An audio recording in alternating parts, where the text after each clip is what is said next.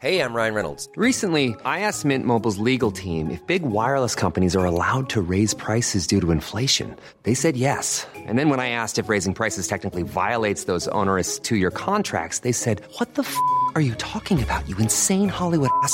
So to recap, we're cutting the price of Mint Unlimited from $30 a month to just $15 a month. Give it a try at mintmobile.com slash switch. $45 upfront for three months plus taxes and fees. Promo rate for new customers for limited time. Unlimited more than 40 gigabytes per month. Slows. Full terms at mintmobile.com.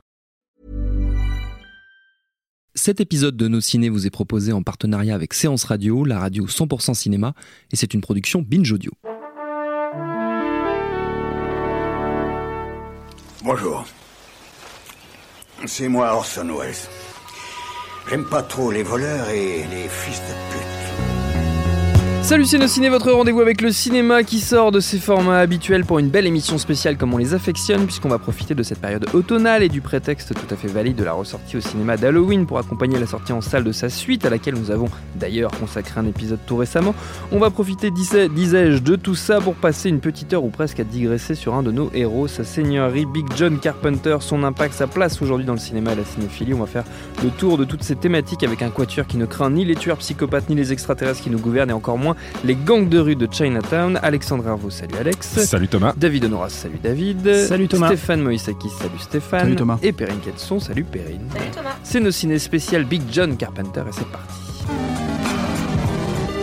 Monde de merde. Pourquoi il a dit ça? C'est ce que je veux savoir. Et je précise qu'outre la ressortie donc d'Halloween en salle, il y a d'autres actualités pour notre ami Big John, puisque The Fog ressort également au cinéma dans une version restaurée. Il sera suivi par d'autres classiques de Carpenter, dont Prince des Ténèbres fin novembre, New York 97 en décembre, Invasion Los Angeles en janvier, qui seront par la suite tous dispo dans de belles éditions Blu-ray, ce qui est déjà le cas pour Jack Burton dans Les Griffes du Mandarin, dont on avait causé au moment de sa ressortie, qui est désormais dispo en Blu-ray chez l'Atelier d'Images, sans oublier la BO du nouvel Halloween signé par Carpenter, qui est dispo chez Sacred Bone Records depuis quelques jours.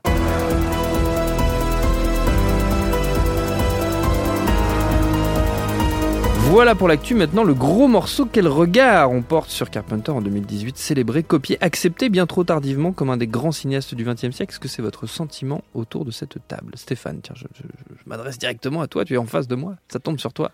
Ouais, Euh, Le coup une bière, près. j'arrive de. j'en Non, ai reviens, reviens après. C'est difficile de voir ça autrement parce que déjà lui le voit comme ça en premier lieu. Mm. Euh, c'est quand même un type qui a bossé. euh, Carpen- John Carpenter, c'est quand même un type qui a bossé fondamentalement. Moi, si j'enlève euh, Dark Star et, euh, et éventuellement The Ward, Mm. Euh, qu'il a fait dix ans après euh, Ghost of Mars, c'est un type qui a bossé de manière très très solide pendant 25 ans. euh, sans, euh, sans jamais s'arrêter en fait. Et c'est euh, euh, ce qu'on voit aujourd'hui avec la plupart des films qu'il a fait, euh, y compris quand c'était des remakes ou euh, de films qui existaient précédemment comme The Thing ou Le Village des damnés. Euh, c'est des films en fait qui sont restés dans l'esprit des gens. Et pourtant, c'est des films qui n'ont pas du tout, pour la plupart, marché à l'époque Mm. où ils sont sortis. Halloween, ça a été un très gros carton, on en avait parlé dans l'émission. New York 97, ça a été un carton, même si c'était pas, c'était beaucoup plus modeste. Oui, mais, voilà, ça reste une mm, production indépendante de série B, ce qu'il a, tou- enfin, ce qu'il a plus ou moins toujours fait dans sa carrière, même s'il a fait des films de major après. Euh, et le truc, c'est que tous ces films-là, en fait, ils existent parce que les gens euh, les reprennent, les remake et arrivent littéralement à, à les dévitaliser totalement de, de- de ce qui faisait le sel en fait de, de- et la qualité de ces films-là. Euh, et c'est- des, des remakes qui existent aussi de manière un peu étrange parce que en fait en gros c'est des films là par exemple tu as parlé de Jack Burton euh, ils sont censés faire une espèce de suite reboot je sais pas Oui. quoi de Jack Burton avec The Rock ce qui est complètement absurde parce que ça avait été un bid énorme en fait euh, quand c'est sorti en 86-87 quoi et, euh, et voilà et, ça c'est pour moi ça représente Carpenter euh, euh, in a nutshell comme on dit quoi Oui. dans, dans, Dans une coquille. ouais voilà dans- en résumé, mais j'aimais l'image, voilà. Mais le truc, c'est que et voilà, c'est Carpenter, c'est même pas un type, je pense, qui était trop en avance hein, ou quoi que ce soit. C'est c'est un type qui va littéralement à contre-courant de ce qui se fait, tout simplement parce que c'est un des cinéastes les plus euh, qui a le plus pour moi de personnalité qui, est, euh, qui l'imprime. C'est-à-dire qu'on peut euh, discuter de, des différences de qualité, en fait, on va dire, Mm. de, je sais pas moi, Assaut et Ghost of Mars, si on veut. Mais fondamentalement, c'est le même film. Et le truc, c'est que peut-être pas artistiquement parlant, peut-être qu'en en fait, on peut discuter. Moi, euh, je ne vois pas la différence, fondamentalement. Il y a que 25 ans qui séparent les films. Euh, éventuellement, euh, un ou deux acteurs meilleurs dans un coin que dans l'autre, quoi. Mm. Mais le truc, c'est que c'est que c'est la même personnalité, le même état d'esprit. C'est quelqu'un qui n'a pas changé d'un iota euh, sa manière de fonctionner, y compris quand il faisait des films de studio, y compris quand il faisait des films, euh, des films indépendants. Et c'est un type qui euh, euh, s'est posé énormément de questions sur le. Ça va Tu étais en train de. les bruitages sont d'Alex Servo. Un, un petit bruitage, euh, un petit bruitage est effectivement aller se chercher une bière. C'est de, c'est de l'eau en plus, c'est ça le pire. Je vous jure, c'est de l'eau. Et, et- et c'est voilà, enfin, en gros, si tu veux, avant que je me fasse couper, parce que là, je vais perdre mon fil, mais euh, c'est un, c'est un type qui imprime en fait sa personnalité Oui. à contre-courant, sa personnalité extrêmement individualiste.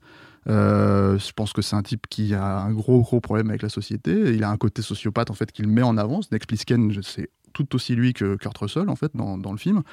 Euh, et, et je pense que c'est bah, tout simplement quand tu fais ça, quand tu sors les films au moment où ça sort, bah, la plupart des gens ont, ont un rejet parce que ça, ça va contre l'air du temps, ça va contre ce qui se fait. Mm. C'est y compris imprimé dans sa mise en scène, hein. c'est-à-dire que c'est un type qui a un fonctionnement extrêmement minimaliste, extrêmement classique dans sa mise en scène.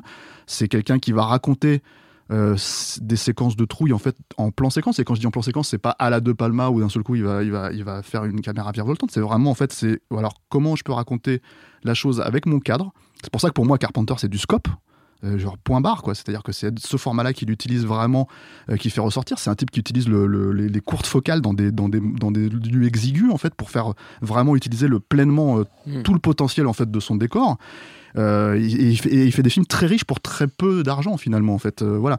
Et euh, toujours avec cette espèce de méthode de tourner rapidement d'aller à l'essentiel voilà. Donc toute sa personnalité le côté un peu no bullshit du mec le côté un peu à contre-courant tout ça je pense que c'est ce qui fait que en premier lieu c'est un type qui euh, au mieux a été ignoré en fait quand, quand, quand il a fait certains de ses plus grands films ses plus grands chefs-d'œuvre hein, Mm. comme The Thing. Au mieux enfin là ça n'a pas été ignoré il a été carrément taxé de pornographie, enfin, détesté, etc. etc.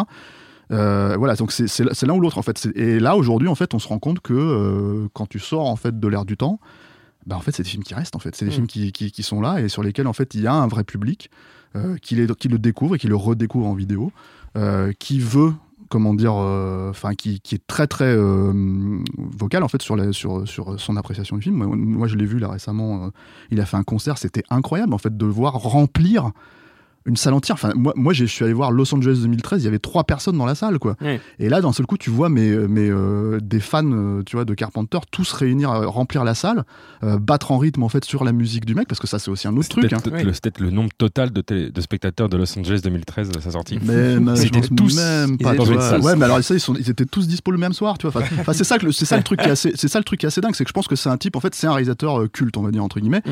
mais euh, euh, c'est un type dont on la valeur, en fait, sort, enfin, ce, ce- soit t'as les yeux ouverts en fait quand tu regardes euh, comme dans des livres quoi tu vois tu- quand tu regardes ces films au moment où tu, tu es en train de les regarder euh, et t'apprécies ce genre de truc. Moi je sais qu'en tout cas moi je sais que c'est très important d'avoir des mecs qui ont cette personnalité là Mm. au cinéma et c'est ce qui manque énormément aujourd'hui aussi c'est ça le truc Euh, une vraie euh, personnalité de maverick quoi tu vois et, euh, et en même temps en fait c'est exactement tout ce que les gens qui essayent de faire et y compris la suite d'Halloween n'arrivent pas à comprendre en fait. Eux, au moins, l'avantage, c'est qu'ils sont, pour le coup, ils sont vraiment allés chercher Carpenter pour faire la zik et c'est ce qu'il y a de mieux dans le film pour moi. Je la trouve excellente. Mais c'est pareil, tu vois, il y a plein de films d'horreur qui essayent de faire une zik minimaliste à la Carpenter, mais il n'y a qu'un seul Carpenter, de la même manière Mm. que quand tout le monde te dit ouais, alors lui c'est le nouveau Kubrick, non, c'est pas le nouveau Kubrick, mec. Il y a un Kubrick, basta. Il y a un Carpenter, basta. Et c'est ça, le, le- la va- pour moi, la grosse, grosse valeur du mec. Et c'est ça que les gens n'arrivent pas, euh, quand ils essayent de faire des remakes, des suites, des bidules, des préquels, des machins, en fait, ils se plantent complètement parce que, bah, tout simplement, c'est pas lui qui les fait, quoi. Perrine. Oui, non, ce qui est intéressant chez, euh, chez, Carpenter, c'est aussi euh, pourquoi il est toujours euh, valable, valide de- euh, à notre époque. Parce que, encore une fois, c'était pas un, un réalisateur qui était tellement à succès dans les années 70-80, comme l'a, comme l'a aussi euh, sp- spécifié Stéphane. C'est quelqu'un qui n'a jamais fait partie vraiment d'une bande euh, de cinéma. Il n'a jamais eu les honneurs d'un Spielberg ou les honneurs d'un Lucas ou, ou- ou d'un De Palma, peu- que sais-je. Et pourtant, il est maintenant une référence clairement de la jeune génération, d'une jeune génération qui arrive au cinéma.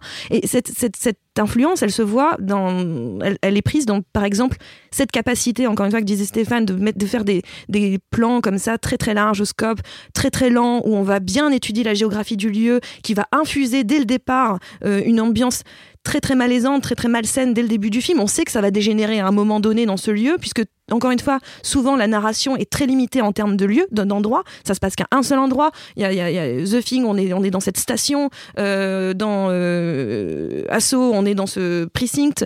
Euh, Big Trouble in Little China, la majeure partie du film se passe quand même dans un immeuble. Euh, on, on on va rester dans des endroits assez confinés où toute la narration va se dérouler là-dedans. Et il y a clairement toute une. il y a aussi, pardon, cette histoire de paranoïa Oui. qui, qui, qui est là, ultra présente dans beaucoup de ces films, qui rebondit comme ça dans ces murs où les gens sont enfermés, dans ces lieux où les gens sont enfermés, jusqu'à venir, venir sauter sur le, le spectateur à un moment donné qui lui-même va sentir euh, cette paranoïa, qui va devenir paranoïaque totalement. Tout peut arriver de partout. Donc on commence à flipper, on flippe des autres, on flippe du comportement des autres. Et c'est une manière aussi, encore une fois, de, de, de rappeler l'espèce de, de, comment dire, de misanthropie euh, euh, de, de, Carpenter. Voilà, le danger vient toujours euh, en partie des autres, les autres sont toujours potentiellement un danger. Et donc il y a euh, plein de jeunes cinéastes, j'en avais noté quelques-uns qui, qui clairement et esthétiquement ou dans leur thématique, ou des films comme ça qu'on retrouve dans, dans cette jeune génération. Je pense évidemment, évidemment à David Robert Mitchell dans It Follows, qui clairement euh, reprend du Carpenter dans, dans- et dans la musique et dans la manière de filmer ce quartier euh, tranquille de, de banlieue où va surgir une menace. Et on va, euh, pour le coup, on va, on va pas trop se confiner dans le lieu, on va plutôt se balader, mais Mm. on va, la menace est permanente, on est, devient paranoïaque. Chaque personne peut devenir la, la- la chose qui nous suit, donc ça devient flippant. Euh, pareil, il y a euh, Jérémy Saulnier dans, dans Green Room, euh, et même déjà dans Blue Ruin, mais dans Green Room particulièrement, où il y a ces, ces groupes de, de, de punk qui vont devoir bah, se cacher euh, de, de- de- de- des skinheads qui veulent les attaquer. Et donc, ça va jouer dans. aussi, Oh, ils sont enfermés, coup, on ouais. va jouer dans le lieu, tout le monde devient, devient très très flippant. Je pense à un, un réalisateur comme Ty West, qui n'a quasiment jamais rien fait d'autre de bien, mais The House of the Devil, pareil, on, a, on est carrément dans un, un, rip-off de d'Halloween en termes de manière de filmer.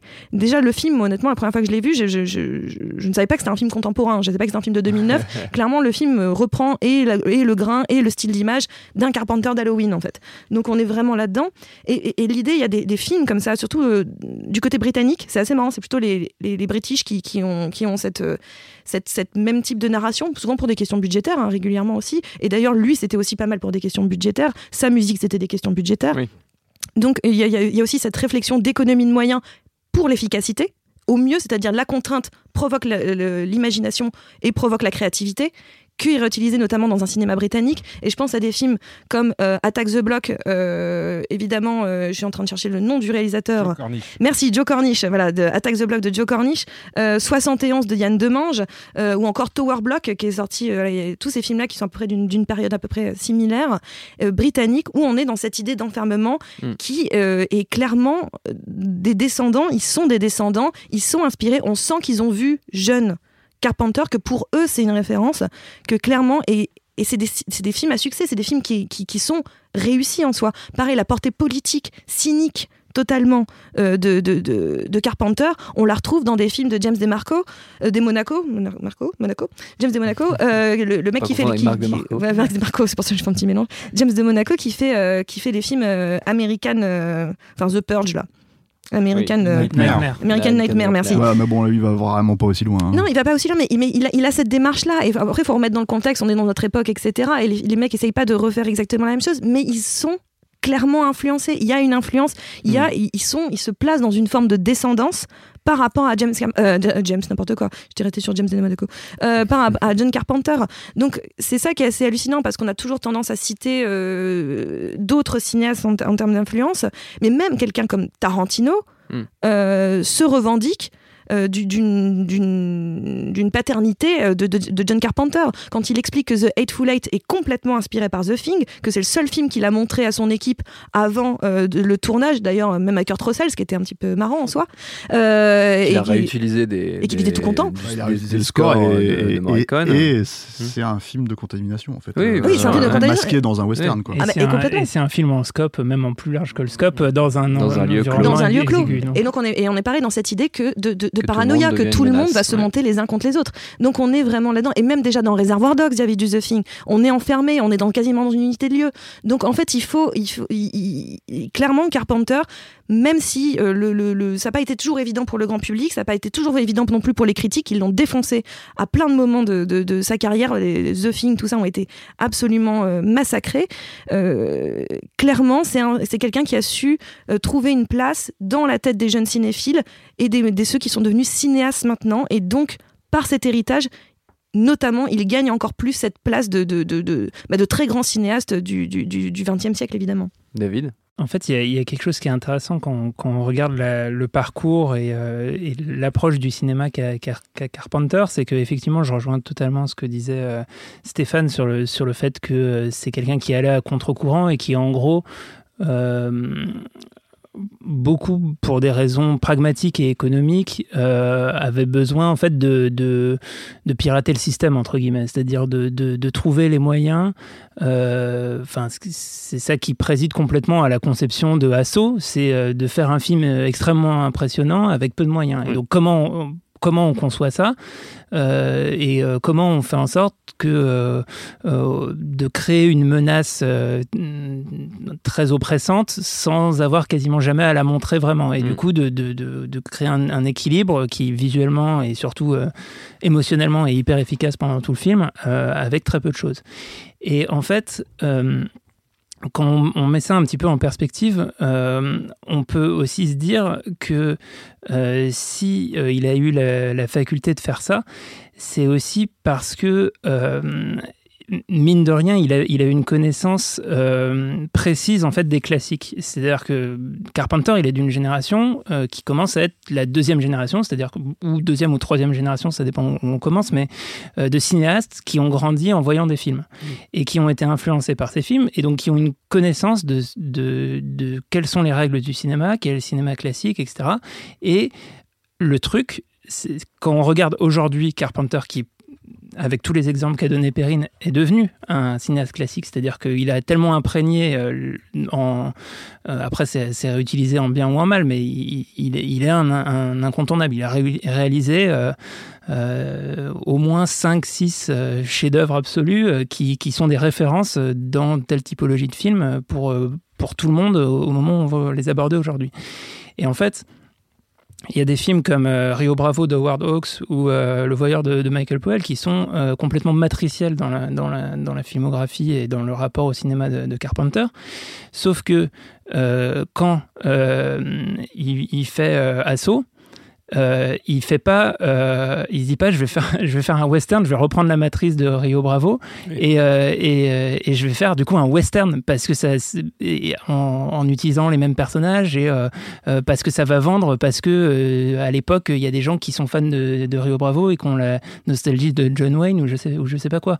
Et en fait, aujourd'hui, le, le- le- le- l'écueil quand on veut essayer d'être descendant de, de Carpenter, c'est de se dire ah bah ouais, super, je vais faire du, je vais faire du Carpenter je vais, euh, euh, je vais, euh, je vais, je vais mettre du brouillard et, je vais refaire un super film. Enfin, en fait, il faut réussir à tirer les leçons de, ce qu'il a créé et, de la manière dont il a réussi à s'émanciper de ses classiques et de ses références pour faire quelque chose de neuf, pour faire quelque chose qui donnait un coup de pied dans la fourmilière et qui du coup a marqué des générations.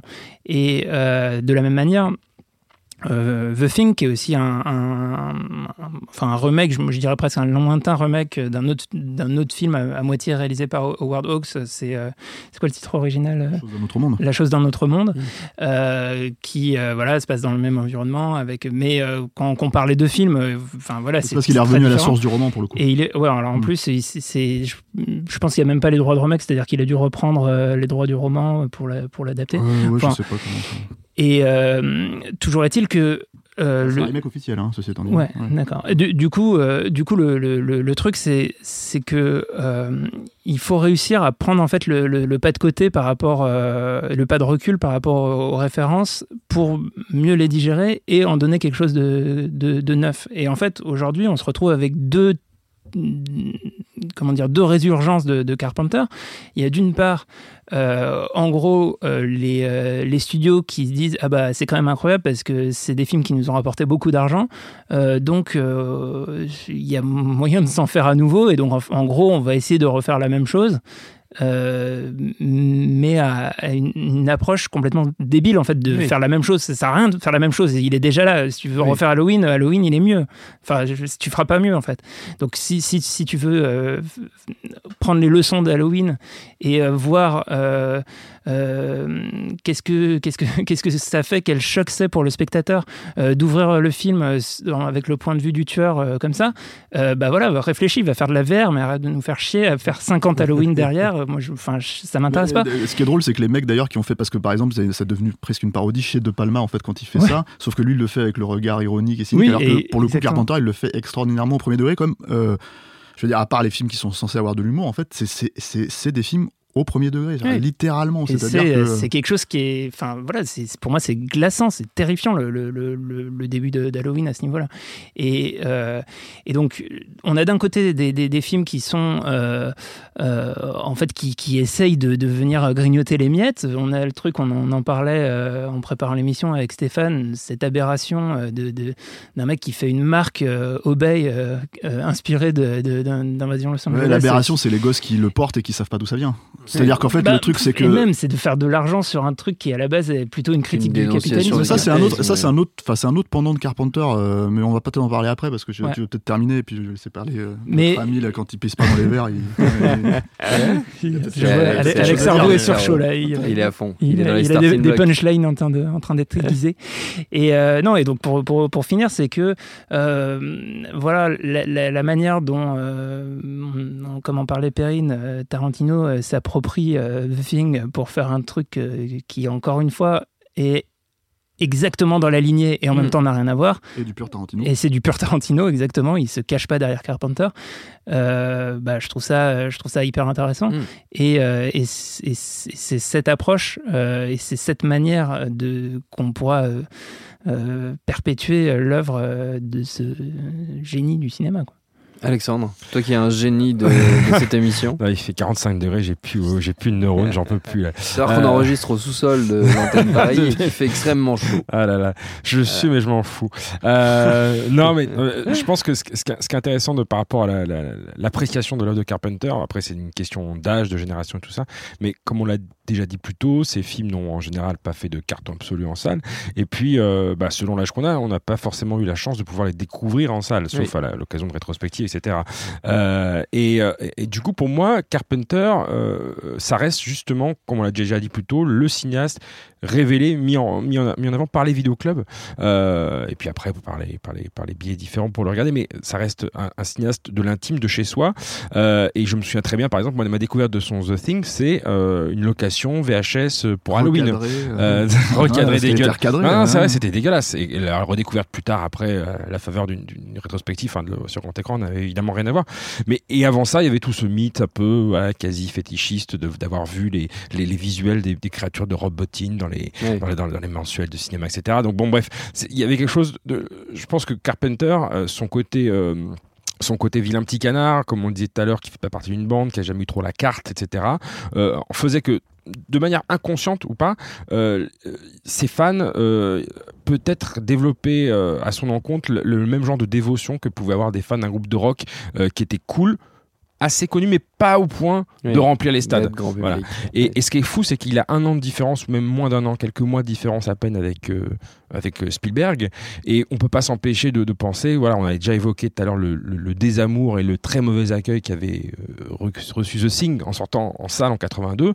C'était euh, deux semaines après E.T. Hmm. Et, bon, c'est toujours un peu une sorte de storytelling très facile à dire. Bon, c'est peut-être plus compliqué que ça, mais il y a quand même toujours eu cette, cette, légende comme quoi ouais, il y avait le gentil extraterrestre contre les méchants extraterrestres. Et Carpenter a toujours tenu un peu voilà, une rancœur contre Spielberg sur le fait d'avoir euh, euh, rendu la, mairie toute euh, chamallow. voilà, et qui est pas prête pour le choc qui allait. Moi, je sais pas s'il tient une rancœur parce qu'il a quand même fait Starman derrière, justement dans la logique de faire son E.T. Mais le truc, c'est que moi, je pense la grosse distinction, c'est comme tu le dis, je trouve que c'est un storytelling un peu facile parce mm. que Euh, déjà, E.T. c'est un chef-d'œuvre. Ah bah, bien à sûr. donc on va pas, on va pas- ah, on va on va non, mais on va pas pleurer d'avoir deux chefs-d'œuvre Ah, qui sortent à deux semaines d'intervalle. Il y a- y hein. y a que les gens de l'époque qui voulaient pas le voir, tu vois. Clair. Mais le, le deuxième truc, c'est que c'est à un moment donné, quand tu fais un film comme The Thing, qui est littéralement en fait en train de te dire bon, l'humanité, c'est de la merde, et on va tous se faire bouffer par le système, Mhm. tu vois. Bah, c'est normal. En fait, c'est normal que tu provoques le rejet parce que le problème du film, c'est pas seulement que le film dise ça, Mm. c'est qu'il le dit avec une intensité proprement ébouriffante. C'est-à-dire que moi, je pense qu'à l'époque, parce que tu parles des maquillages, tu parles de ces trucs-là, mais à l'époque, c'était du jamais vu, quoi. Et même encore aujourd'hui, moi, je, je connais pas d'équivalent. Euh, c'est un film qui se, qui, qui, qui s'inscrit dans une logique, il en a fait deux, trois d'ailleurs, euh, comme ça, euh, Carpenter, il s'inscrit dans une logique de Bonnie Snatching, quoi. C'est-à-dire, euh, c'est un sous-genre, en fait, du fantastique. Euh, et toute l'idée, c'est de perdre son individualité, d'avoir vraiment peur de Mm. perdre ce- qui tu es Mm. en tant que personne, en tant qu'individu, euh, et te fondre dans une espèce de masse, quoi. Et là, toute l'idée, c'est si on ne contient pas cette créature, elle va sortir en fait, elle va littéralement euh, rejoindre la civilisation quoi. Et donc c'est les deux personnages euh, qui restent à la fin qui se regardent, c'est le dernier rempart contre ça et en fait le film il te dit on sait pas. Ouais. Tu vois, j'ai littéralement et j'ai pas de C'est- réponse. c'est- C'est un signal Je de n'ai la- pas de réponse à la fin de ta, de ta putain de non non à ta fin de ta putain d'individualité mec. Mm. Tu vois donc le truc c'est que quand tu ressors du film tu te prends le truc tu te dis mais en fait le monde c'est de la merde. Mm. C'est c'est Mm. horrible tu vois et, et, c'est- et en même temps c'est complètement euh, parce que tu t'es fait mais euh, voilà euh, tu t'es fait bouffer par le film il est incroyable quoi et je pense que comme beaucoup enfin il y a quelques films comme ça en fait dans l'histoire du cinéma où on peut le calculer il y a des rejets Mm. absolument spectaculaires en fait qui sont retournés euh, euh, au fur enfin très rapidement en 2-3 ans. Moi, je, je, je sais que par exemple, le, le Incassable de Shyamalan, c'était hallucinant quand tu vois le film à l'époque, le rejet absolu que le film a, a vécu, alors que 2-3 ans après, d'un seul coup, on t'en parlait, euh, pas comme un classique encore, mais en fait, on t'en parlait comme, euh, tu vois, euh, ah ouais, non, mais c'était vachement bien en fait et tout. Et tu te dis, mais vous étiez où les mecs quand c'est sorti The Thing C'est exactement la même chose. C'est ça que je, je pense que Carpenter, lui, je, je- on peut le, re- le reprocher plein de choses, mais pas d'être, en tout cas pas de cynisme sur le côté. On va essayer de sortir l'air Ouais. du temps, etc. C'est ce que disait un peu tout à l'heure David quand, quand il faisait cette euh, comparaison là entre lui, sa façon de rendre hommage à- au classique qui avait bercé sa jeunesse, etc. Ses films préférés, et maintenant la façon dont les les, les, les- les cinéastes, euh, voilà, ils vont avec euh, euh, la truelle, enfin quelque chose de, de beaucoup moins léger sur le, le, le- le- le côté influence. Euh, lui, bon, il, il- il- faisait. pas, pas tous, heureusement. Enfin, Oui, non, pas Je tous. que les euh, jeunes cinéastes, au contraire, ils sont plutôt bons. C'est plutôt ceux qui essayent de refaire l'œuvre Oui. de, de- de Carpenter qui vont Et, et à l'époque de Carpenter, euh, il y avait aussi des, des tâcherons qui faisaient Bien des sûr. trucs euh, qu'on a oubliés. Quoi. Bah, Halloween, déjà, ça a créé un sous-genre, donc euh, ça a créé Oui. le slasher, donc voilà, donc euh, automatiquement, bah, t'avais un milliard de slashers derrière euh, qui euh, n'ont pas la puissance, tout simplement déjà de mise en scène. Mais le truc, c'est que tu parlais de Rio Bravo pour Assaut. euh, la référence de d'Halloween, c'est Psychose. Hein. Mm. Donc euh, Carpenter qui euh, par détour en fait parce qu'il avait pas, enfin il se retrouve avec Jamie Curtis qui est donc la fille de Janet Lee qui était dans Psychose, etc., etc. Il y a tout un jeu aussi là-dedans, si tu veux, de, de, de référencement. Tu te demandes si c'est malgré lui ou pas. Je pense pas qu'il ait choisi Jamie Lee Curtis parce que c'était la fille de Janet Lee, mais il se trouve que la filiation, elle est là et elle est totalement assumée. Et surtout, en fait, il, il, il- il- encore une fois, il en fait littéralement autre chose. C'est-à-dire que euh, pour moi, tu te retrouves pas, en fait, pour moi, je, je veux dire, je connais Psychose, je connais euh, Halloween, et oui, je vois la filiation, mais pour moi, c'est deux entités différentes. C'est encore une Mm. fois un film littéralement euh, qui, qui a sa propre marque, qui a son propre truc, son propre style, et, et, et, et que la plupart des gens ont essayé de copier derrière, n'ont jamais réussi à. Et, voilà. et- et pour en finir avec ce côté un Ouais. petit peu euh, ci- cinéaste, pas de la loose, parce que ce serait quand même euh, assez. euh, euh, mais pour en revenir à l'échec de, de- qu'a été The Thing, euh, et je pense qu'on peut tous, on peut tous fantasmer sur euh, à à quoi aurait ressemblé une carrière de Carpenter si le film avait été un carton, euh, parce qu'évidemment il n'aurait pas eu les mêmes, euh, les mêmes opportunités, et donc c'est le genre de cas où on peut se dire de manière un peu cynique a posteriori, bon bah finalement c'était un mal pour un bien, voilà, ça lui a permis de, de pouvoir creuser, de faire après des Princes des Ténèbres, des, des, des, des, des Alive, Bah, Alive, etc. ouais. Mais, mais, mais en même temps, euh, c'est quelque chose qui peut se. se, se, se- c'est ce genre de situation. On, on parle toujours de la- l'affrontement un peu artificiel The Thing versus E.T., mais à d'autres moments de sa carrière, quand il a fait Jack Burton, euh, il s'est fait rétamer au box-office aussi, et en face de lui, c'était euh, notamment Aliens de James Cameron, Mm. avec qui d'ailleurs il avait déjà bossé euh, par le passé sur New York 97. Cameron avait fait des, des effets spéciaux dessus. Ils ont quelques. euh, Carpenter est un poil plus vieux que, que Cameron, mais, mais ça, ça, ça, ça, ça, ça m'a encore plus frappé quand, quand, quand, quand, quand j'ai revu euh, Halloween récemment, le premier, euh, et dont clairement, le, en termes de, de, de mouvement, etc., de, de Michael Myers, je pense que Cameron s'en est beaucoup inspiré pour diriger Schwarzenegger après en Terminator pour ce côté masse indestructible, etc. Il y a, il y a, y a une défigation un peu dans leur. euh, Euh, la référence de, de- c'est le Yul Brynner dans Westworld, euh, la référence de, de Cameron sur Terminator. Oui, bon, euh, peut-être Il y avoir une Ouais, ouais, non, mais il peut y avoir une influence. Là, quand même. pisse dans le, pisse dans le violon là. non, non, mais ce que, non, mais voilà, ce que je veux dire, c'est que euh, Carpenter fait, fait- fait- on pourra toujours, c'est un, un cinéaste qui, qui, je pense, pour ses fans, ne, ne- ne- en tout cas, suscite peut susciter de la frustration, mais mais faut pas. Moi, je, je, je pense que sa carrière, même si euh, il y a évidemment euh, plein de trucs qui peuvent être euh, lui être euh, très justement reprochés, euh, c'est un peu triste, voilà, que finalement avec le temps, il soit devenu plus euh, fan de euh, jouer aux jeux vidéo chez lui plutôt que qu'aller sur un tournage. Mais- en même temps, il a pas envie de se, faire chier. Il a une, attitude ça, cool, laid back. C'est un mec, c'est ce que je disais au début, c'est un mec qui a bossé pendant 25 ans sans, euh, je veux dire, euh, débander. Tu veux dire qu'il littéralement, avait droit à sa pré-retraite Bah, je pense qu'en fait, le mec, il a donné ce qu'il avait à donner. Mm. Euh, moi, tu vois, je suis même pas sûr en fait que j'ai envie de forcément voir un film de Carpenter aujourd'hui parce Ah, que clairement, clairement. pff, je sais pas s'il en a vraiment envie. Et c'est pas plus mal en fait Ah quelque oui. part euh, dans le sens où j'ai pas envie de voir ce type. Euh, bon, The, The Ward, c'est ça va, tu vois, c'est pas un mauvais film, c'est pas un bon se film, c'est juste on s'en fout un peu. Euh, mais le truc, c'est que c'est que euh, moi, j'ai pas envie de voir ce type. En fait, moi, moi c'est comme cette espèce de truc que dit Tarantino où il dit Moi, je vais faire 10 films et je m'arrête là. Je sais pas s'il va y arriver. Moi, je pense qu'il a essayé Il a déjà. il a déjà pété les 10 films. hein. Ouais, je pense qu'il va, je pense qu'il s'est déjà un peu planté un ou une ou deux fois. Et le truc, c'est que, c'est mais bon, peu importe. Le truc, c'est que, voilà, moi, je préfère que Carpenter, il en reste là où il en est.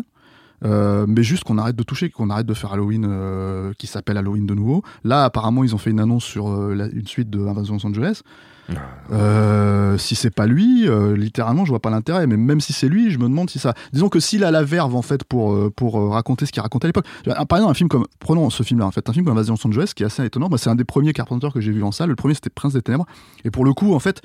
J'ai vraiment eu le bol de, de, de, grandir avec lui, c'est-à-dire de me dire, bah, à intervalles réguliers, entre 87 et euh, 2001, une bonne quinzaine, d'années de ma cinéphilie, en fait, j'ai vu des films de Carpenter en salle, j'en ai raté aucun, je suis tous allé les voir et, c'était un rendez-vous euh, limite religieux, quoi, parce que le truc, c'est que même pour des trucs euh, un peu moins intéressants comme euh, Les Aventures d'un homme invisible, bah, même quand il faisait ce film-là, bah, c'était un film où il se foutait de la gueule des guppies. Tu vois, je veux dire, euh, littéralement, le personnage, quand il te dit, bah, je fais un film qui sur un homme invisible, bah, le mec, en fait, c'est un homme invisible parce que c'est un connard invisible en vrai, tu vois, c'est ça le sujet du film. C'est pas un truc où d'un seul coup, parce qu'on prend Chevy et que c'est un, acteur euh, apprécié du public américain, des comédies, tout ça, etc., etc., qu'il le subvertit pas un minimum, quoi. Le côté connard que le personnage peut avoir, de, de lequel il en a toujours joué, de Chevy Chase, bah, lui, il le pousse beaucoup plus que dans n'importe quel autre film, quoi. Euh, à part peut-être la série Community après, euh, mais ça, c'est, voilà, c'est encore un autre truc, quoi. Mais, euh, mais, mais le truc, c'est que voilà, donc c'est- Carpenter, il fait sa Invasion Los Angeles, tu vois, c'est typiquement un film où, si tu veux pas, et c'est c'est étonnant hein, pour moi, hein, mais j'en ai croisé des gens qui ne voulaient pas voir le sous-texte du film. Qui est limite pas un sous-texte en plus. Hein. les- Ah non, Voilà, alors là, tu peux pas faire beaucoup plus obvious, hein, voilà, c'est ça. hein, Sauf que, sauf que les mecs, en fait, ils s'arrêtent à quoi? Ils s'arrêtent à la gueule des extraterrestres. Ils disent, mais c'est quoi ces extraterrestres ridicules euh, avec leurs gros yeux globuleux? Mais en fait, tu vois, le, le, la- le- la- oui, on peut considérer que c'est série B, euh, machin, ce que tu veux, c'est pas très réaliste ou ça fait pas très peur ou ce que tu veux. Mais après, tu réfléchis en fait à, à, à- comment dire, euh, au traitement. Pourquoi en fait ils ont cette gueule-là?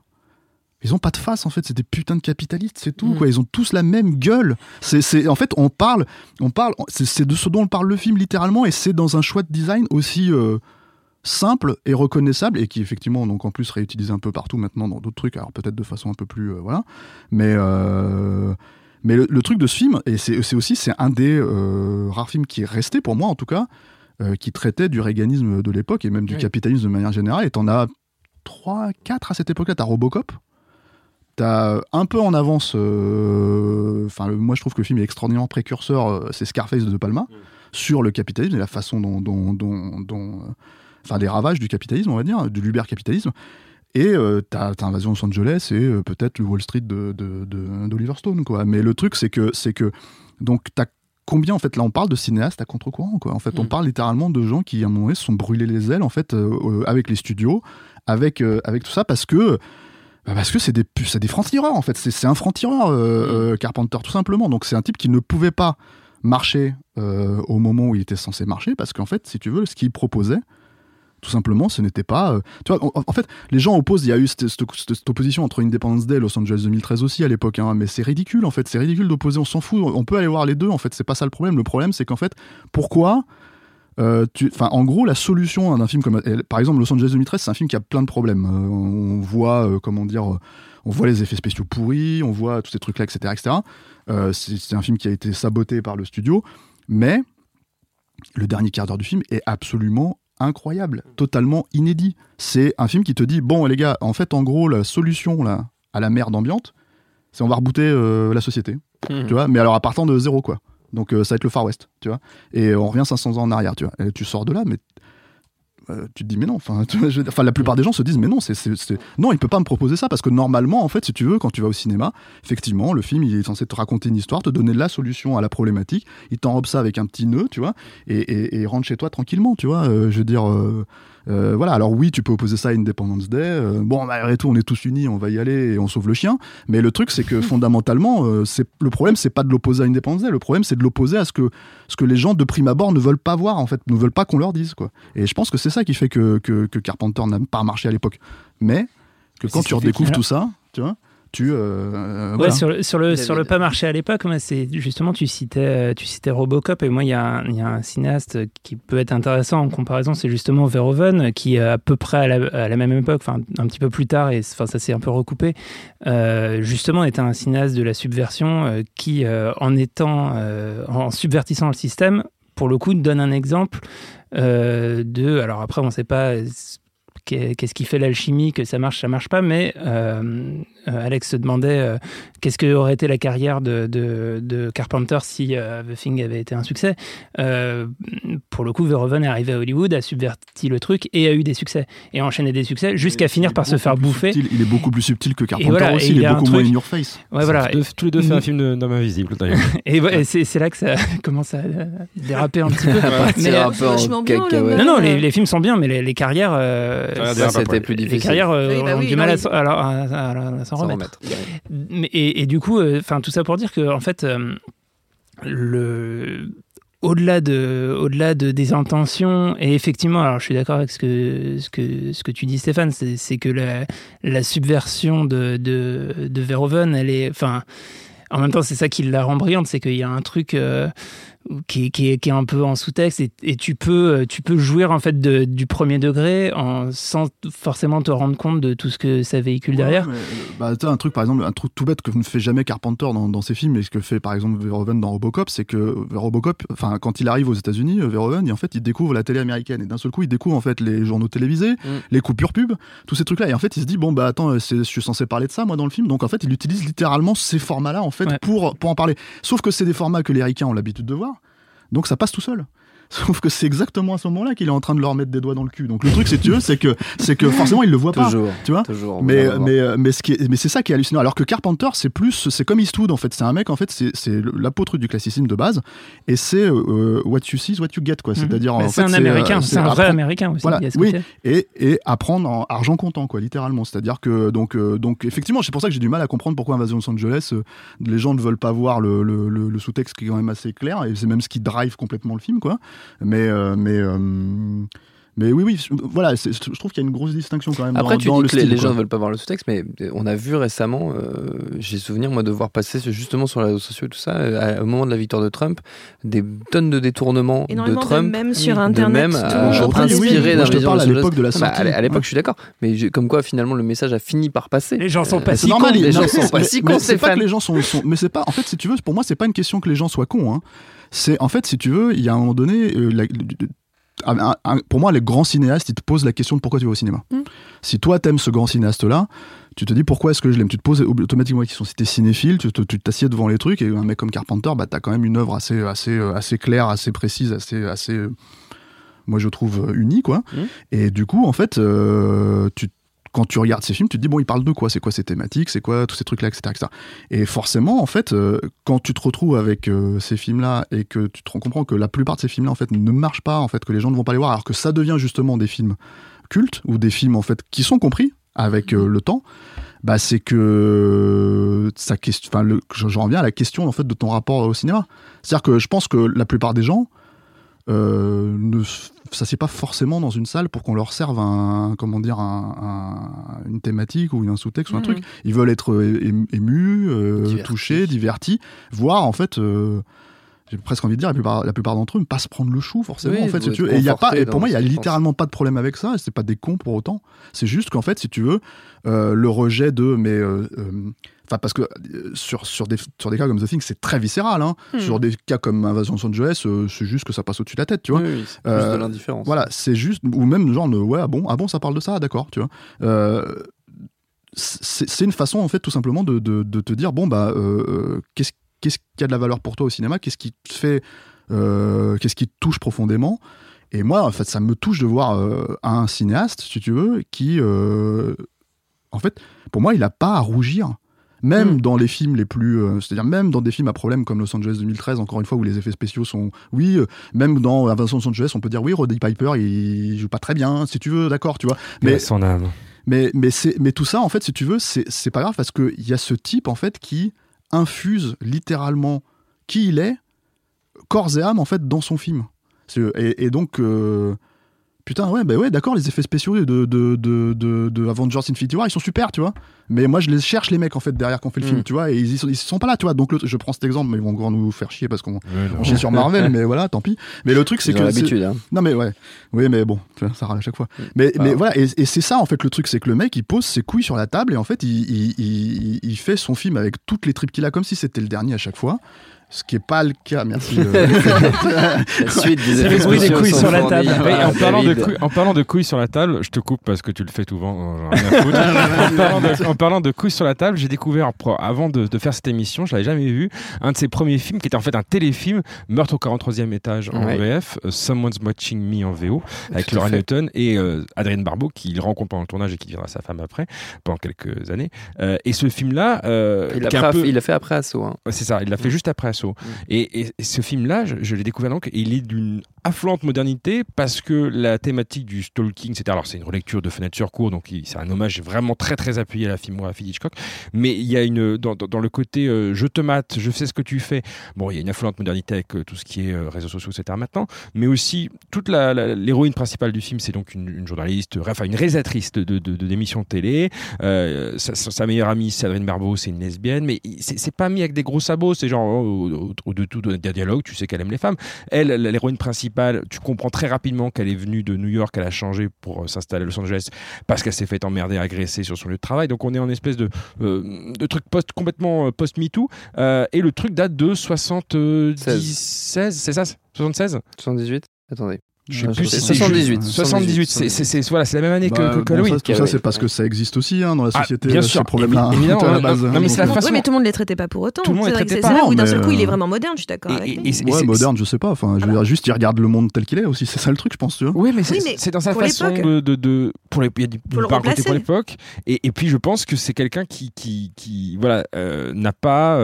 on parlait de Cameron tout à l'heure, dont on n'a pas, on peut pas, on va passer s'apesantir sur voilà son, son, talent pour écrire des personnages de d'héroïnes fortes, mais Carpenter a ça aussi, pas seulement dans le côté euh, euh, voilà l'héroïne virginale d'Halloween et tout, mais que ce soit euh, encore Barbeau dans, dans, dans, dans The Fog ou ailleurs, il y a, il y a New York ce- 97. hein. New York 97, voilà, on, on est sur du, sur du.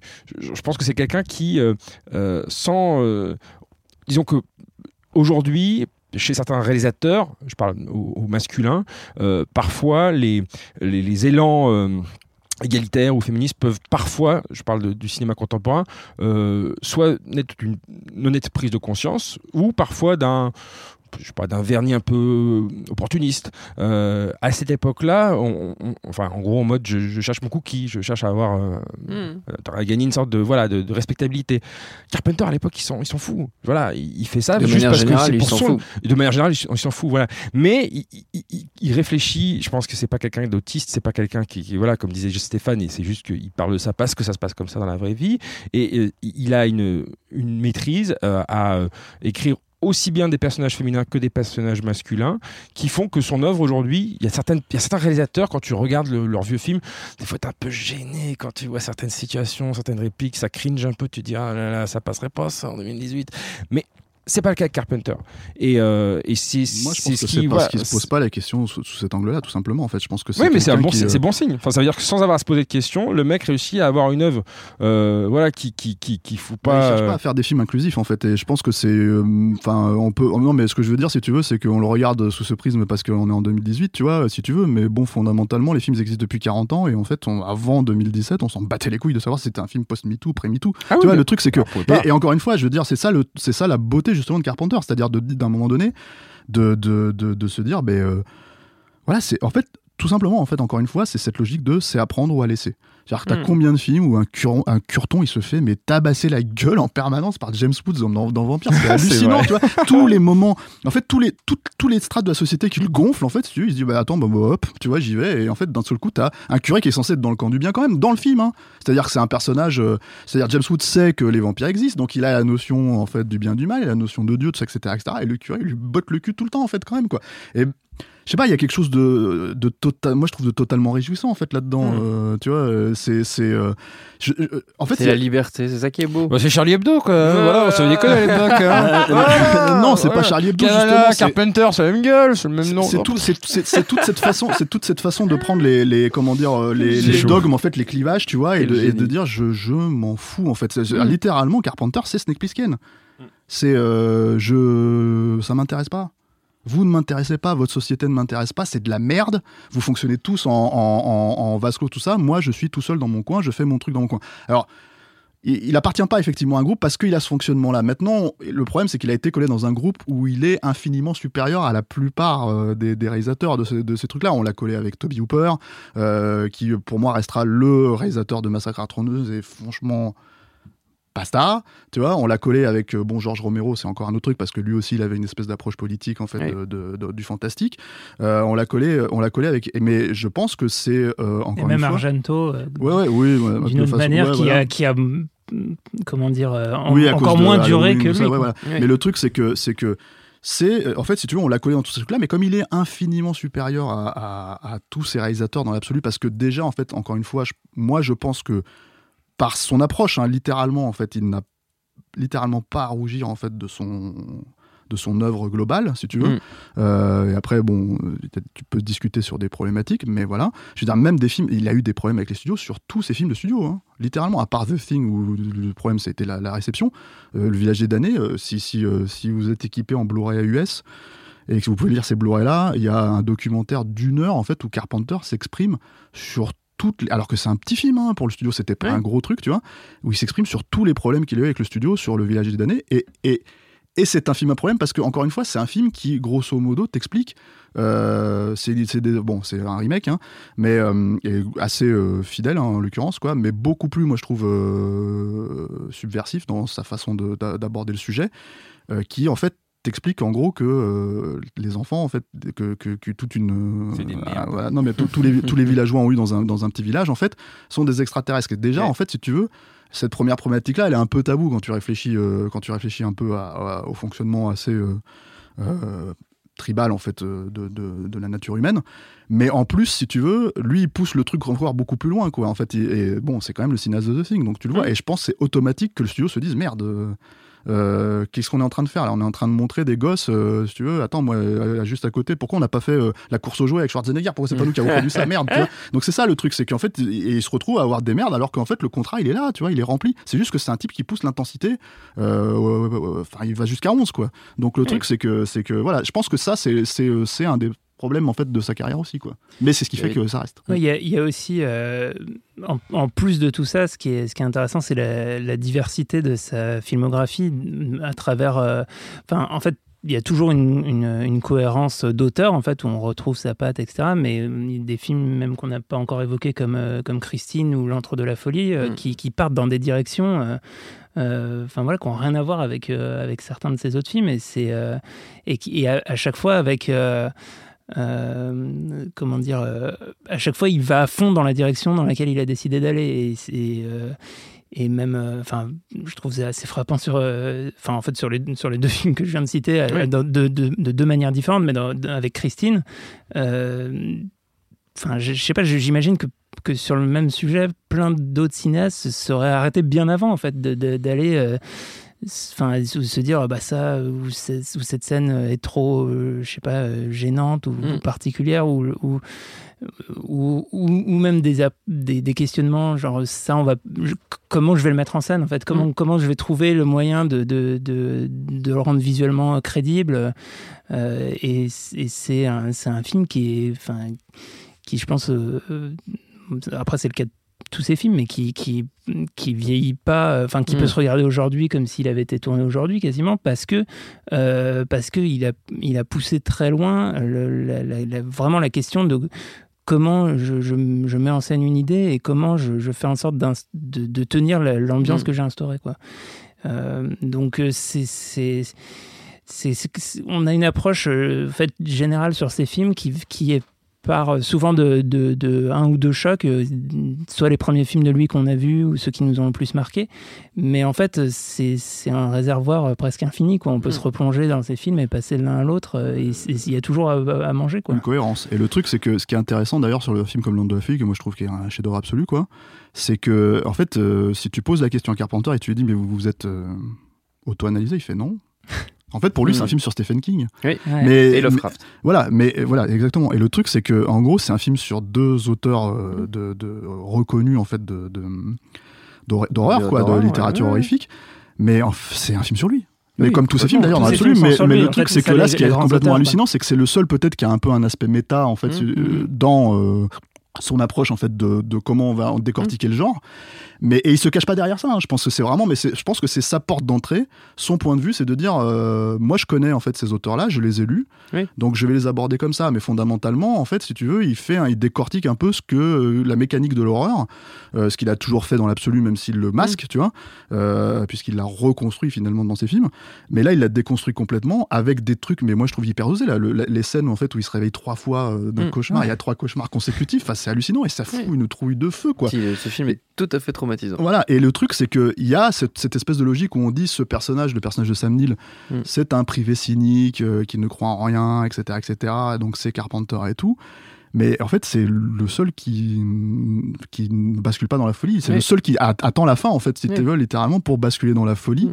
et, et qui est le plus pragmatique de tous, en fait. C'est le seul qu'on pouvait vraiment, comment dire, mettre en face de cette problématique fantastique, quoi. Mais, mais comme la plupart de, de, ces personnages principaux, en fait, c'est ça qui est assez intéressant, c'est que déjà la plupart de ces personnages principaux sont des, euh, des blue collar guys, enfin clairement, si Des on prend prolos, ouais. des prolos, si on prend Snake Plissken, c'est c'est son cas, si on prend en effet euh, le personnage de, de Sam Neill, etc. Enfin, vraiment, la plupart de même pas, je dirais tous, la totalité, sont des prolos. Pas, pas de Chevy Chase dans les.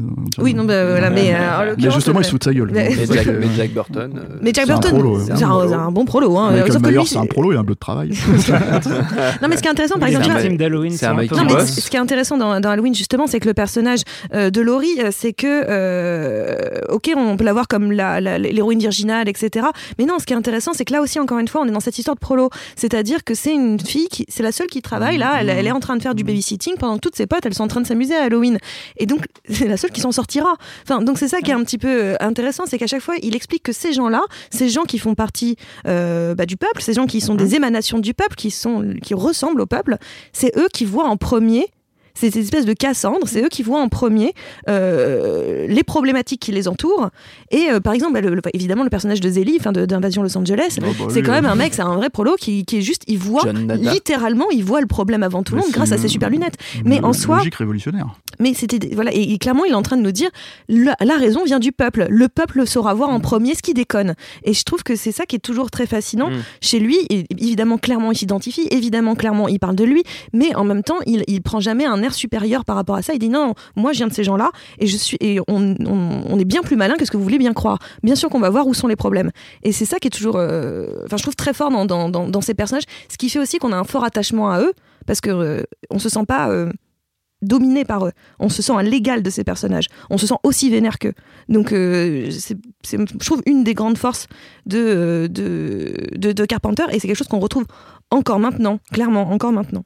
Oui, et d'ailleurs, dans la dimension euh, morale et politique de son œuvre, c'est en ça, enfin, moi je sais pas si vous êtes d'accord, mais que je, je trouve que ça serait le, le cinéaste euh, le plus proche de ce qu'est Stephen King dans la littérature. Oui. C'est-à-dire de, de- vraiment d'avoir euh, à la fois une, euh, un respect, euh, enfin je sais pas si respect est le meilleur mot, mais euh, en tout cas euh, de, de- de traiter le genre tel qu'il doit être traité, euh, enfin voilà, en respectant Avec ses codes, avec dévotion. genre, tout en euh, tout en Tout en en- non mais pas alors en plus mais tout- mais tout en tout Oui. en ne se cachant pas de, de en se privant pas de, de, de, de noyauter le truc de, de, de sa pensée quoi Hmm. Et, de, et de porter un vrai discours politique fort euh, œuvre après œuvre et avec euh, enfin voilà on en a, il y en a rien à foutre euh, de quoi que ce soit Ah, lui, il peut un peu plus se le permettre aussi, c'est ça le, le- le truc avec Stephen Stephen, King, King, tu ouais, veux ouais, et, que, que Carpenter. Et puis après, Ouais. moi, je pense qu'il y a aussi une approche, euh, c'est-à-dire euh, Stephen King, pour le c'est coup. plus euh, risqué de faire de, de faire des films à sous-texte politique que des romans parce que t'embarques du monde dans l'aventure Mm. Voilà. Et l'autre truc aussi, c'est que dans l'absolu, euh, Stephen King, il a vraiment réussi. Je veux dire, il un mec comme Carpenter, un mec comme Carpenter, il se considère comme un clochard. hein. Oui. Il ne comprend toujours pas pourquoi aujourd'hui, en fait, ces films-là euh, se sont fait chier sur la gueule. Moi, je l'ai interviewé deux fois. Euh, c'est compliqué, il est compliqué à interviewer euh, Carpenter parce qu'il en a rien à foutre, tu vois, vraiment de rien. Et c'est moi, ça me dérange pas parce que c'est pour ça que j'aime le mec en fait. Donc le truc, c'est que quand il m'envoie plus ou moins chier, on va dire, euh, mais comme il le fait avec toutes les interviews que j'ai pu voir en fait ces 15 dernières années, bah tu te dis ouais, bah c'est c'est cohérent en fait, euh, c'est cohérent avec le personnage. Quoi. Surtout, il est assez drôle. C'est-à-dire que quand on lui dit qu'est-ce que vous pensez du fait que vous, vous avez laissé un fort héritage et que beaucoup de jeunes cinéastes Ouais. s'en inspirent, il fait c'est génial, mais s'il pouvait me filer quelques dollars, ça serait mieux. Ouais. Enfin, Mais il, est pas, il c'est euh, c'est pas si euh, ironique que ça là pour le coup. Ah c'est pas une blague, hein, c'est ça c'est son côté américain euh, et pour le coup il le dit. Mais vous savez, moi je suis aussi un capitaliste euh, parce que je suis, j'ai grandi dans cette logique-là. Mais tu vois, c'est- c'est c'est un des trucs où parce que justement il a cette forte personnalité. Mais je me rappelle qu'il y a pas mal de gens qui reprochaient. Euh, à Carpenter d'avoir accepté de céder les droits pour The Fog pour faire un remake Mm. de merde, euh, pour Assaut, pour tous ces films-là. Mais fondamentalement, en fait, euh, je comprends pas ce qu'on lui reproche à ce moment-là, dans le sens où, bon, déjà, un, il a toujours plus ou moins annoncé la couleur. hein, c'est c'est peut-être la seule dualité. Encore, moi, j'en vois pas vraiment une. hein, je vois ça juste comme un mec qui est né aux États-Unis et qui, a- qui vit en fait dans une société, dans un système aussi dans lequel il est tributaire, quoi. Euh, donc, c'est un Américain, quoi. Et, euh, et le deuxième truc, c'est que ben, les films originaux, ils disaient putain, mais qui se rappelle du remake The Fog, quoi? Qui se rappelle de ce film, quoi? Je veux dire, euh, Il y avait c'est, le mec de euh, Smallville dedans, Tom Welling. Moi, je l'ai pas vu, hein, bah, moi, je l'ai vu, j'ai- fait la critique à l'époque, tu vois. Donc, le Ah, truc, c'est que. euh, Mais, mais, mais voilà, et c'est avec des fantômes directement issus du Seigneur des Anneaux, là, du Retour du Roi, tu vois. mais, euh, mais, et, et c'est et c'est des films, en fait. Oui, c'est des films. Moi, je trouve ça normal d'essayer de raconter euh, l'histoire de The Fog parce que c'est une très belle histoire. Oui. Moi, je comprends, en fait. C'est d'ailleurs un des trucs, euh, parce qu'on a parlé un peu de western, de trucs comme ça, parce qu'on dit souvent, les films de Carpenter, c'est, euh, comment dire, des westerns déguisés, etc., etc. Oui, euh, il y a cet aspect-là, euh, Bon, c'est bon, vrai. Pour beaucoup d'entre Mais eux, oui. c'est aussi des putains de films fantastiques et qui Oui, portent, oui. euh, voilà, comme, comme disait Perrine t- au début, là, quand elle disait, voilà, c'est des films d'ambiance. Déjà, Mm. rien que l'ambiance en soi, effectivement, elle garantit l'aspect fantastique. Mais en plus, même des films comme Assaut, Mm. fondamentalement, euh, euh, qui dimension ne le sont pas, fantastique, a une oui. dimension fantastique Oui, bien par sûr. la façon de représenter la, la menace. Oui, parce que Euh, la Dès menace le départ, on a, voilà, on dès a, le on a départ, ce, on ce ne comprend plan pas. et la musique, et tout de suite on est dans une Voilà. ambiance qui fait flipper, Mm. et on sait même pas pourquoi Et le encore. fantastique, euh, pour le coup, très européen, euh, qui est euh, celui où on ne voit pas le monstre. Voilà, euh, sauf dans The Thing. Sauf dans The Thing, Voilà, mais, euh, euh, et même, même, dans, même dans Land de la Folie, tout ça, on les voit. Mais le truc, Oui. c'est que dans l'absolu, ce que je veux Je dire, en fait, c'est que cet aspect ultra euh, fantastique, en fait, cette, cette représentation assumée du fantastique, et, et là, euh, je rejoins effectivement David quand il parle de, de, de Stephen King, c'est-à-dire cette, cette idée d'assumer totalement Mhm. ce, euh, comment dire, cet héritage-là avec lequel il a grandi. Euh, bah, et en fait, euh, il y a peu de cinéastes, en fait. Moi, je trouve qu'il le représente à ce point-là, en fait, qu'il le porte encore une fois en étendard et, et, en assumant tous ces films-là, en fait. Moi, je trouve ça dommage euh, qu'il ait jamais vraiment fait un western, en tout cas dans sa période faste. Mhm. Mais je pense en fait qu'il a. C'est presque un, un acte manqué en fait. C'est-à-dire, apparemment, le Jack Burton, c'était censé être un, un western, à la base. euh, Mm. Et en fait, il l'a. C'était- Il était en pleine période aussi où le western n'était pas super bien vu et donc le faire produire c'était pas Oui. si simple. C'était une période où le procès, le procès n'importe quoi, le western était en désamour Oui, total auprès du public donc il a pouvait pas se faire financer ça. hein. Mais oui et non, c'est-à-dire qu'en fait, parce que t'as, euh, dans les années 80, t'avais un petit peu des, de- un- une résurgence avec Silverado, les trucs comme ça. T'as clairement après Danse avec les loups, après Impitoyable et tout Ah, ça. mais là, on est- là, c'est c'est plus tard. Ouais, bah. Mais dans je les années dire, 70-80 où il était presque à son pic, c'était il, il, il- c'était impossible à financer. Il y avait un vrai désamour du, C'était du très western. hein. oui. Mais le truc, en tout cas, c'est que je pense qu'il y a aussi cette logique-là de dire, à mon avis, euh, je fais des films éminemment fantastiques Et, euh, et, et quelque part, il est resté dans son créneau et il est, le, moi, je pense, le meilleur dans son créneau, en fait. euh, vraiment, quoi. Donc, euh, donc euh, C'est un, c'est un maître du fantastique plutôt qu'un master of horror. Ouais, le meilleur pour le créneau, c'est Christine. Ah Et on va s'arrêter sur ça. Voilà. On va s'arrêter sur ça parce que c'était Très la belle chute. plus belle intervention Ouais, qui est bien de garée. toute l'émission. Euh, c'était magnifique, euh, mais oui, on va s'arrêter là-dessus parce que ça fait bien une heure qu'on Ouais. parle et il fait 254 degrés. dans ce fondre. studio et Alexandre Arbo est décédé euh, à l'instant. Voilà, notre temps est écoulé. Merci à tous les quatre. Merci à John Carpenter, évidemment. Merci à Julie la technique. Merci à l'antenne Paris pour l'accueil. Rendez-vous sur binge.audio, le site de notre réseau de podcast Binge Audio pour retrouver toutes nos émissions et le programme des prochaines. Et puis on vous dit à très vite. Binge. Et tout de suite, un message de notre partenaire Séance Radio. J'adore mon boulot. Vous êtes la crème de l'aristocratie française. Vous avez compris ce que je vous ai dit? Oui, cancer du poumon, inopérable. Next épisode, c'est le nouveau rendez-vous 100% série de Séance Radio avec Charline Roux et son équipe. On ferait mieux de rebrousser chemin, les gars J'ai fait du mal. J'ai compromis des missions. Des policiers français, que les acheter, pas les tuer. Next épisode, le mardi à 19h sur Séance Radio, est disponible sur toutes les applications podcast.